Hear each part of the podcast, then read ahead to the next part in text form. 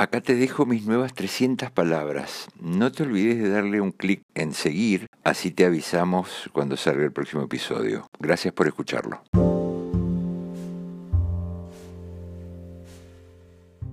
No entiendo por qué nadie le da pelota a esas indicaciones que te pueden salvar la vida, o por lo menos mantenerte ocupado mientras el avión se estrola contra el planeta.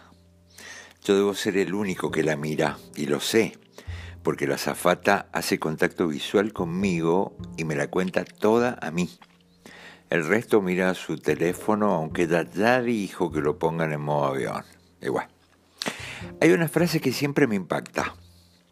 Colóquese usted primero la máscara antes de asistir a alguien. Clarísimo.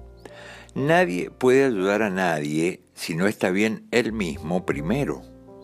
Imagínate la cantidad infinita de gente que se tiene que hacer cargo de otra gente o de niños y anda como el culo. Viste que cuando la gente anda mal se le nota, aunque le ponga garra, y casi siempre el que anda disconforme con su propia vida repite frases grandilocuentes que quiere escucharse o baja líneas de lo que no está convencido ni aplica en su diaria. Ser humano es ser contradictorio, dicen. Siempre me llamó la atención que los curas dieran cursos prematrimoniales.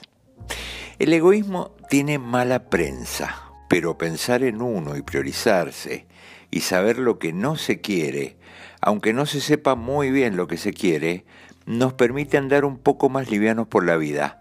Y te diría que eso te califica como para ayudar a los demás a acarrear los bultos existenciales junto con los tuyos. Ahora la zafata camina por el pasillo, tranquila, como si no hubieran 10.000 metros debajo de sus pies. Me tranquiliza verla. Tengo ganas de decirle que todo lo que dijo recién con mímicas ha sido una parábola reveladora, que ante las turbulencias de la vida hay que ajustarse el cinturón y quedarse en el lugar, que si pasa algo desesperante por el medio, por adelante o por detrás, siempre hay una salida, y recordar que el salvavidas, aunque lo tengamos a mano, hay que inflarlo solito y lo de priorizarse, superior. Bueno, falta una hora y media para aterrizar. Espero que no caigan las máscaras.